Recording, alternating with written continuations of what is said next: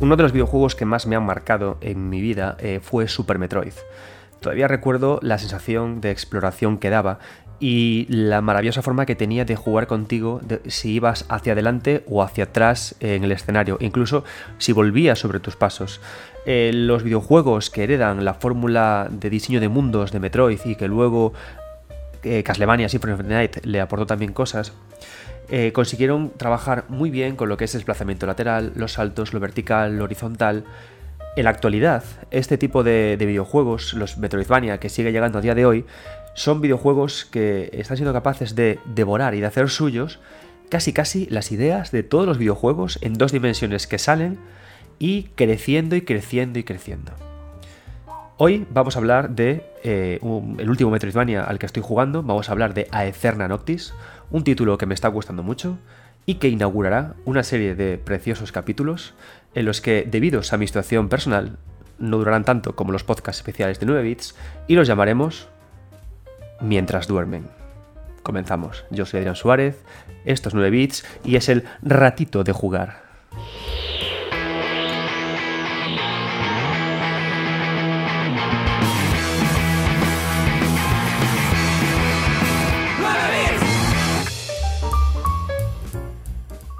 Como os explicaba en la introducción y como ya también os comenté en Twitter, a día de hoy, eh, por cosas de la vida y de los nacimientos, me es imposible hacer podcast de, tanta duración como los que hacía antes, pero eso no quiere decir que no me pase por aquí de vez en cuando para poder comentaros y poder hablaros en formato de pequeños podcasts esos juegos los que estoy jugando o pequeñas opiniones que estoy teniendo, ¿vale? Así podéis eh, seguir en contacto con vuestro querido eh, Adrián Suárez.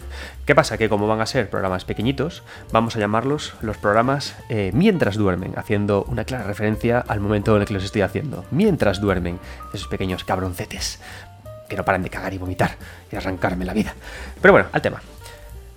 Estos días, en los momentos en los que ellos, mientras duermen, he estado jugando un título que se llama Aeterna Noctis, el estudio responsable del juego me lo ha, me lo ha pasado, y ha sido pues mi divertimento en estos días de soledad nocturna. El juego me ha gustado mucho y me ha dado por. me, está sirviendo para reflexionar sobre lo que son los Metroidvania, este género, ¿no? Que al final es tan plástico y tan flexible que hasta nos cuesta decir exactamente qué son, ¿no? Mirad, eh, Noctis es un videojuego en el que controlamos a un personaje, nos movemos por una serie de fases interconectadas, a medida que avanzamos por ellas una fase conecta con la otra, recogemos una serie de elementos que nos abren puertas hacia la siguiente fase y finalmente concluimos el juego, ¿no? Este tipo, de, este tipo de estructura de videojuego lleva con nosotros toda la vida. En la introducción mencioné a Super Metroid, pero por ejemplo ha tenido también su, transformación en el 3D con eh, Resident Evil. Resident Evil, el primer original de, de, PlayStation, si nos damos cuenta, es también un videojuego estilo Metroidvania, ¿no? ¿Por qué? Porque hacemos justamente lo mismo. Damos vueltas hacia atrás, recogemos piezas que abren puertas que antes estaban cerradas, y poco a poco vamos dando vueltas a un escenario en principio pequeño, abriéndolo y ampliándolo. Y esta idea está también mucho antes, mucho tiempo atrás. E, en el Zelda original de NES también hacemos justamente esto, ¿no? Eh, ¿Qué hacemos? Recogemos piezas y a medida que el Link recoge objetos, el personaje crece en base a lo que encontramos, en base a los objetos el personaje crece y abrimos y abrimos y abrimos nuevas zonas. Es decir, es un tipo de forma de hacer videojuegos que está tan incrustado en nuestra forma de ver el videojuego que hasta es complicado definirla, ¿no? Porque, ¿qué es un Metroidvania? ¿Es el Zelda original un Metroidvania? ¿Es el Metal Gear original de MSX también un Metroidvania? Porque el Metal Gear original de MSX es muy como el de Legend of Zelda de NES. ¿Qué pasa? ¿Cuándo empezamos a llamarlos Metroidvania? Los Metroidvania empezamos a llamarlos cuando son videojuegos de desplazamiento horizontal.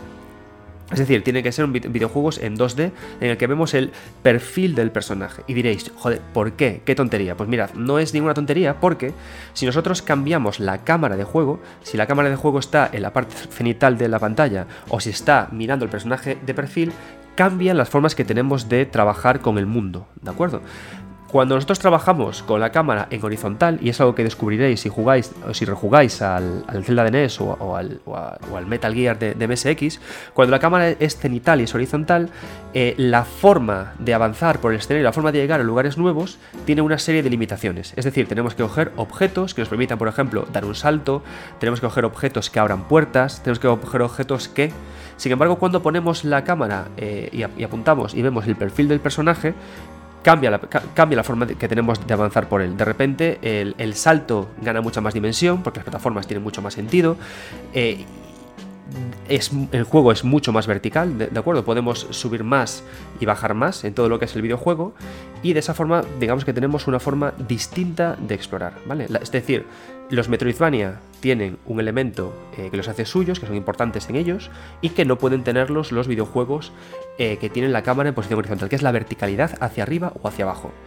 Lo bonito que tiene cuando hablamos de, Metroidvania y nos referimos a Zelda es que si habéis jugado al maravilloso A Link to the Past, recordaréis los templos en los que había también una gran sensación de verticalidad, en los que podíamos caer desde el agujero de la planta 8 y llegábamos al agujero de la planta 6 y ahí estaba escondido una, una llave.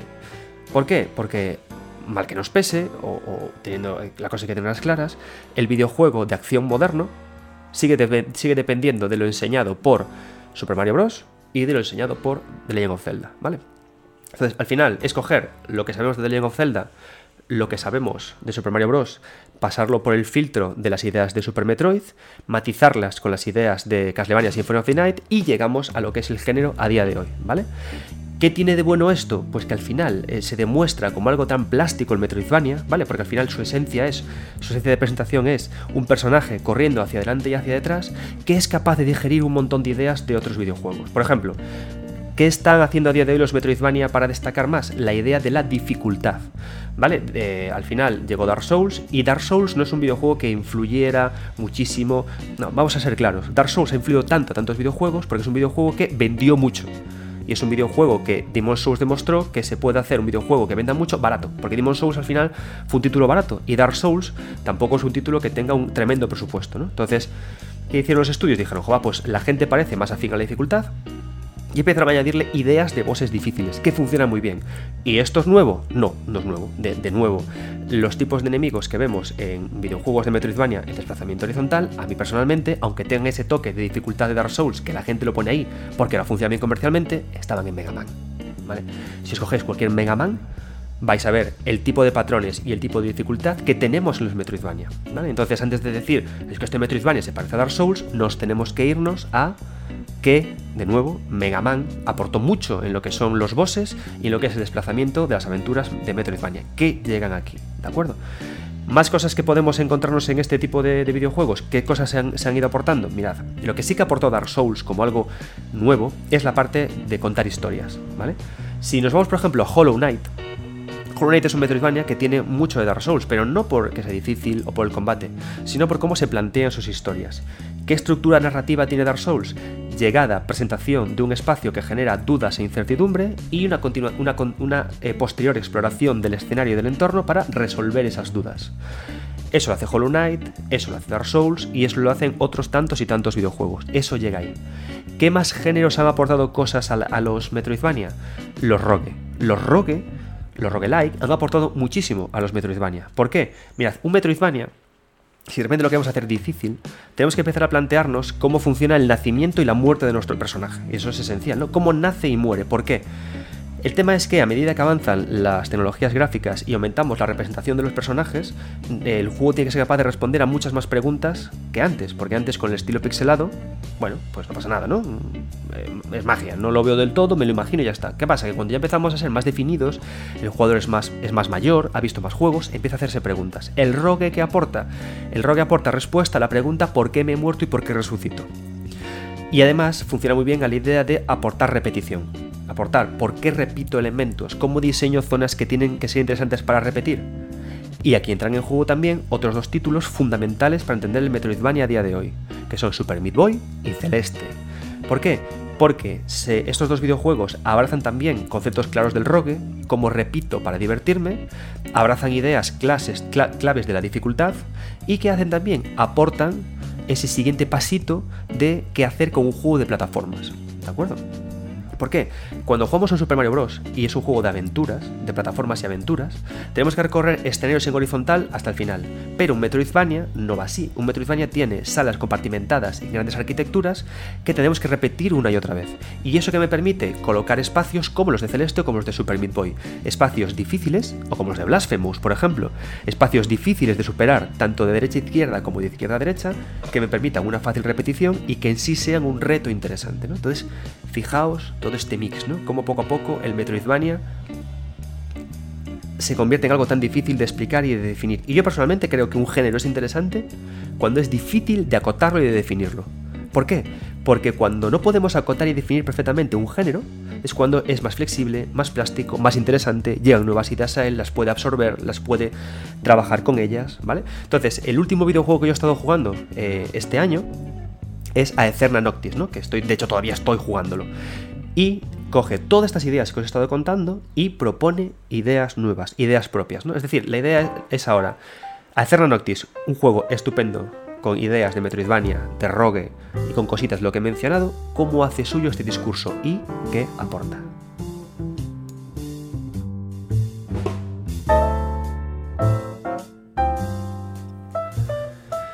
Aecerna Noctis tiene cosas interesantes. Para empezar, lo que hablábamos de la idea del rogue, la idea del eterno repetir. Aeronautics se comienza con la idea de que tenemos un equilibrio entre luz y oscuridad, capitaneado por dos grandes personajes, el rey de la oscuridad y, el rey, y la reina de la luz. Cada vez que se enfrentan, cada cierto tiempo, gana uno o gana el otro. Cuando gana uno, el rey de la oscuridad eh, triunfa la oscuridad y reina la oscuridad, cambia el mundo.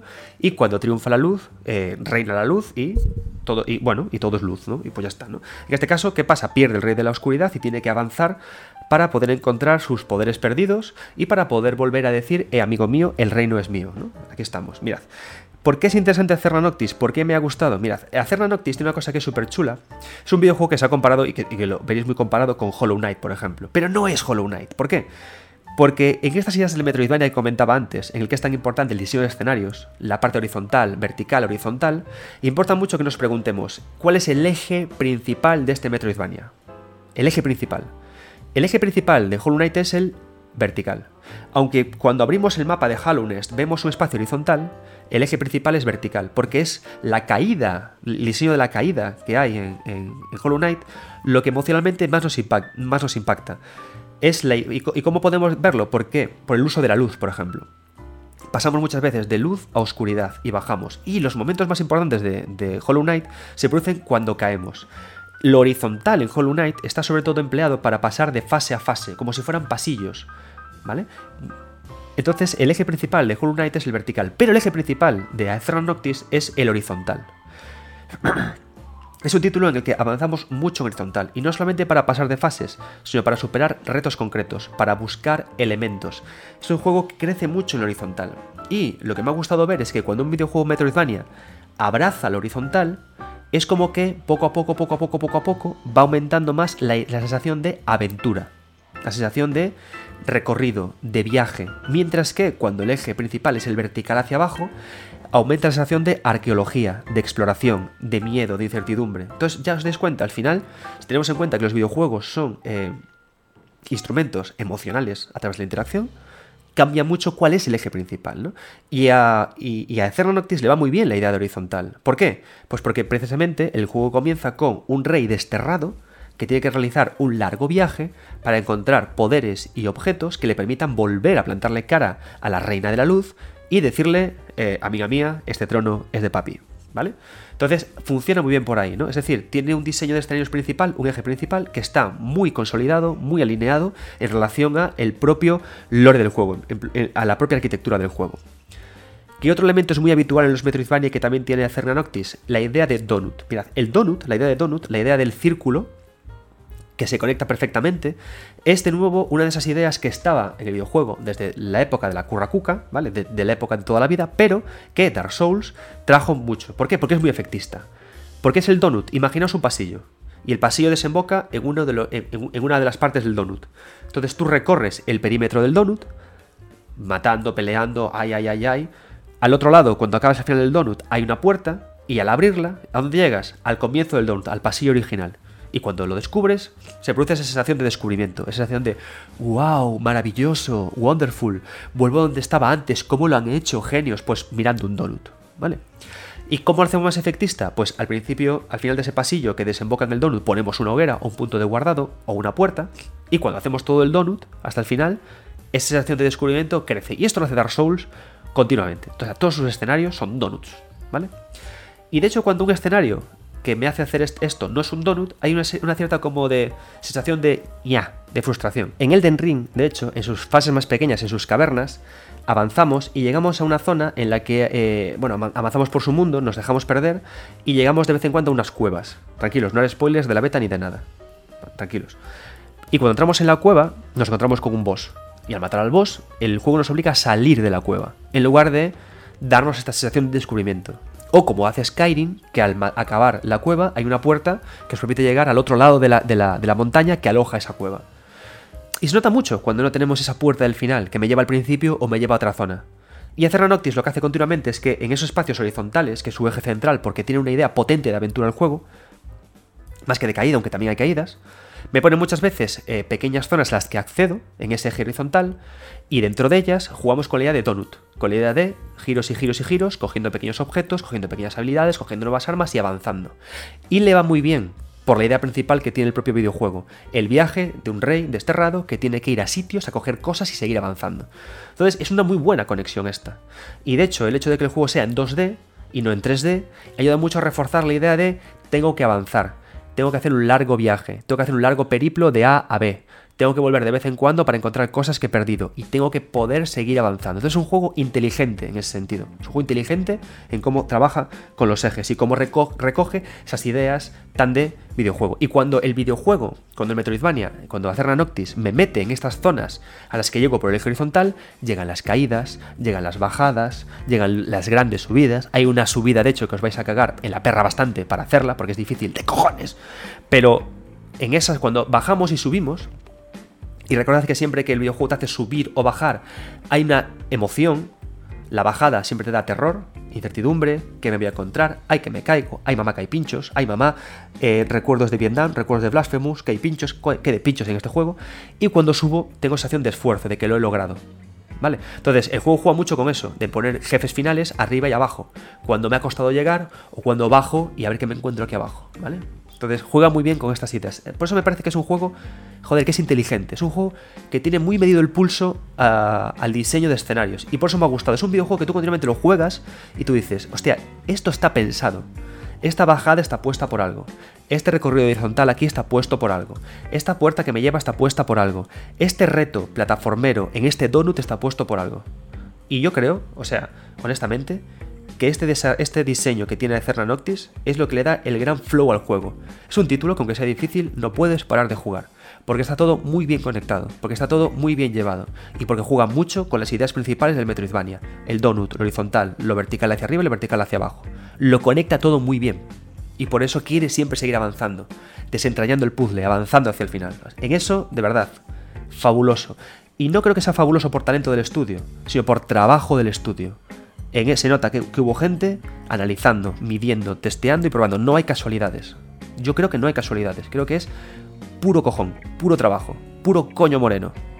De vamos a hacer unos escenarios jugosos, que funcionen. Y a veces hasta me ha dado sensaciones muy de eh, Super Mario de los levels. Esos saltos, esas conexiones, esa perfección. Me ha gustado mucho en ese sentido. ¿Por qué? ¿Por qué hablo de Super Mario de los levels? Porque hay un elemento que más me ha gustado de Acerra Noctis, que no es el combate, son las plataformas. Si me preguntarais, eh, Noctis, ¿a qué videojuego, a qué combinación de videojuegos te, sugiere más? Sé que vais a leer muchas veces por ahí que van a hablar de Hollow Knight, pero a mí Acerra Noctis me parece más una mezcla maquiavélica entre Castlevania Symphony of the Night y Celeste. Y coge bien las ideas de los dos, pero sobre todo de Celeste. Las partes más acertadas de, de Noctis son sus plataformas. Tiene unas, secciones de ascenso y descenso y avance horizontal, sorteando pinchos que se mueven y se suben, que son geniales. De hecho, eh, yo siempre, cuando hablo de juegos de plataformas, siempre alabaré Super Mario de los levels. Cuando Miyamoto hizo Super Mario de los levels, venía a hacer el Super Mario Bros. original. Y él entendió que sus jugadores eran jugadores top, jugadores tochos, jugadores, jugadores eh, tope de liga. Entonces dijo, voy a hacer un videojuego, el de los levels, que recoja ese esfuerzo que han aprendido, ¿no? Y que los lleve a un mundo de saltos difíciles, pero que... Y cuando juegas a los levels a día de hoy, es como que de repente tus dedos aprenden a saltar. Es un videojuego finísimo en saltos. Y Noctis juega muchas veces a eso, a que llegas a una, zona horizontal, de nuevo el eje horizontal, en la que no ves del todo la plataforma que tienes a la derecha con la que saltar y tú saltas, en una suerte entre salto de fe y sugerencia del juego de que allí hay algo al otro lado, y aterrizas. Y yo me he encontrado más de una, de dos y de tres veces que me he encontrado saltando hacia adelante, con poca vida, ay que me van a matar, y pum, pum, pum, pum, y llegas al final, y consiguen mucho esas sensaciones. Y que de nuevo sensaciones como también muy de celeste. Muy de cuando de repente tú, el mando y lo que estás jugando funciona muy bien. Y me ha funcionado muy muy bien, tanto que el combate queda desmerecido en mi opinión, pero no porque sea malo, sino porque es menos potente en relación con, los estupendos saltos que tiene el juego. Yo cada vez que llego a Cerna Noctis, cuando voy en ese horizontal, en ese viaje del rey, y llego a una sección plataformera accediendo a una zona nueva, digo, uh, good thing, oh mama, y lo disfruto mucho, ¿vale? ¿Eso quiere decir que el combate no sea interesante? Al contrario, los jefes de Cerna Noctis son cojonudos. Cojonudos. Y diréis, oh, vaya, son difíciles como Dark Souls. No, son difíciles como Mega Man.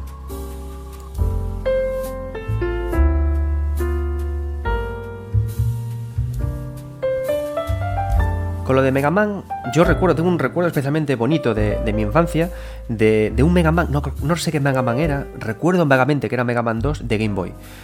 Y, lo que más me gustaba era llegar, volver, volver a jefes que ya me conocía su patrón de ataque.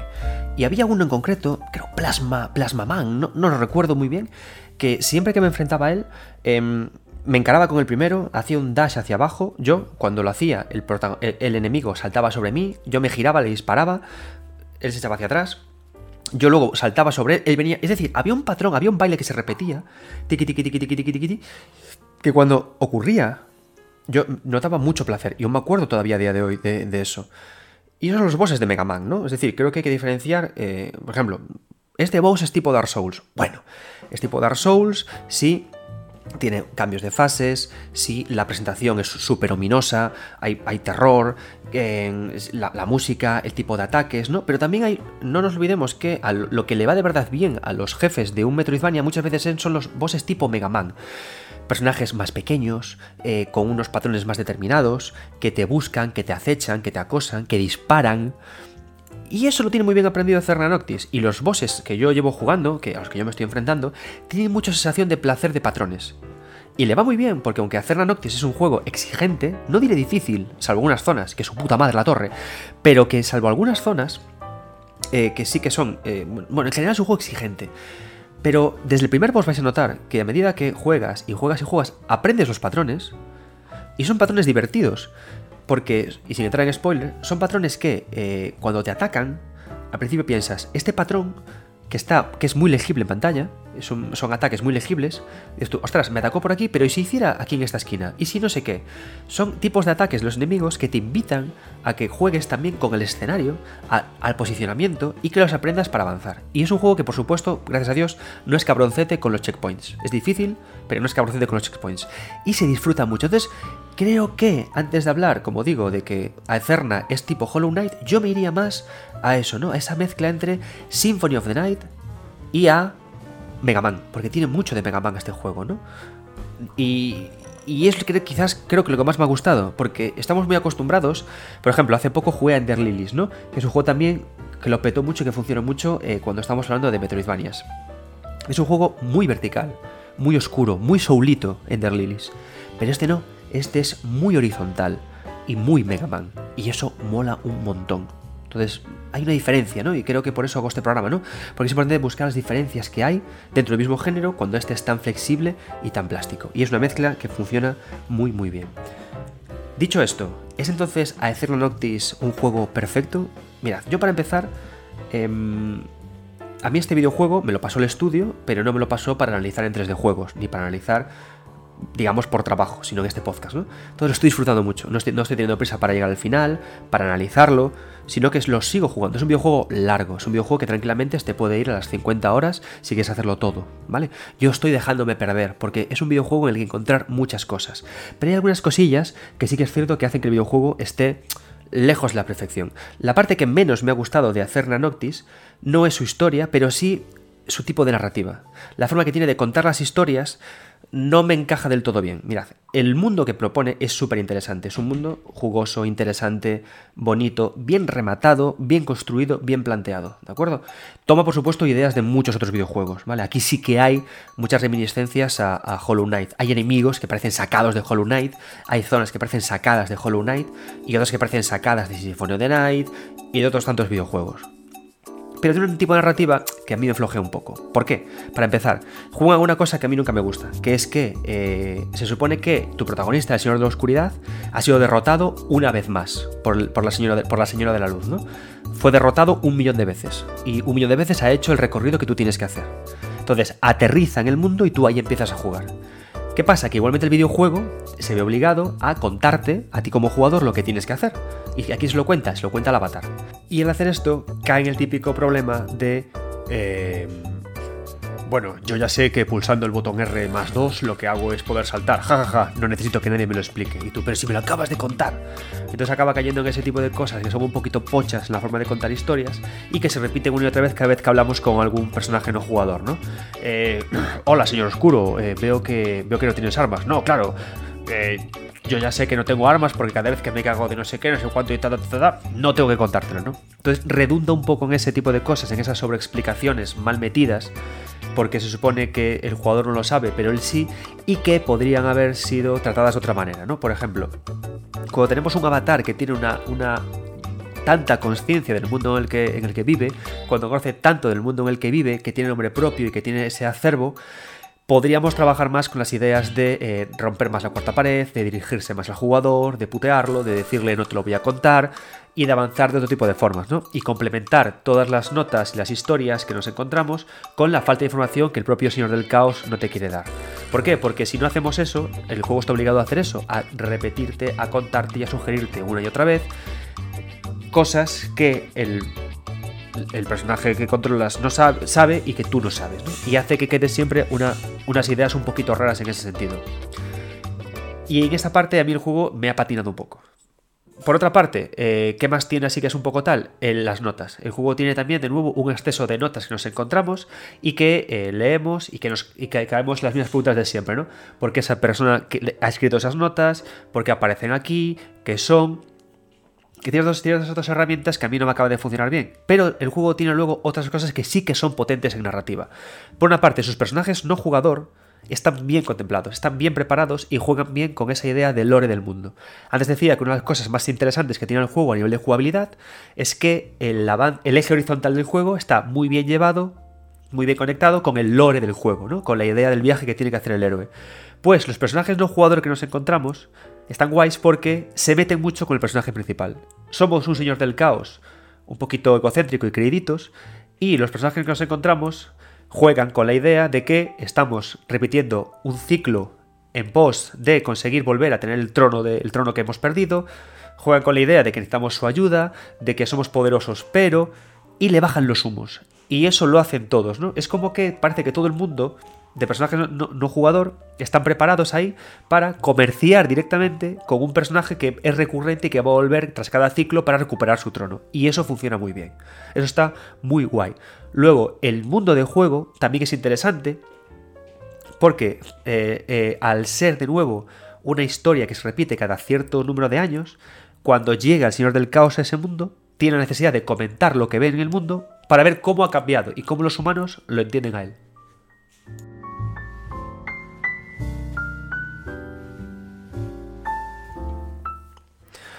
Entonces al final, ¿qué nos queda con Eterna Noctis? Tenemos un título muy bien pensado a nivel de escenarios, con unas buenas conexiones entre historia y mundo que recorremos, con grandes secuencias de plataformas, con momentos muy chulos en lo vertical y en lo horizontal, y que cuando el juego se va librando más de esa explicación tutelada al jugador y se centra más en meterte en su mundo y en contarte sus cosas, narrativamente funciona mejor. Creo que el juego podría estar un poco más fino en algunos elementos de la jugabilidad. Hay algunos saltos que no acaban de aterrizar para mí bien. O incluso a veces, eh, mi salto favorito que es el caer en picado con, con, el arma, ¿no? Si tenemos, por ejemplo, equipada una garra que me permite deslizarme por la pared, a veces el juego se vuelve un poco loco y no me deja caer bien y se me agarra a la pared, ¿no? Y tiene algunas cosillas así pequeñitas, pero en general es un juego que, como os digo, me está encantando, lo estoy disfrutando mucho y lo estoy jugando a, a fuego lento. Un Metroidvania súper potente, súper horizontal, con ideas muy buenas tanto en saltos como en combate como en su diseño de mundo y que estas navidades os lo recomiendo encarecidamente. Y nada más, esta es esta pequeña pieza, este pequeño análisis de Acerra Noctis que nos ha dado también para hablar de Metroidvanias y de influencias de este género. Espero que hayáis disfrutado. Yo soy Adrián Suárez, esto es 9 bits y mientras duermen, nunca dejéis de jugar.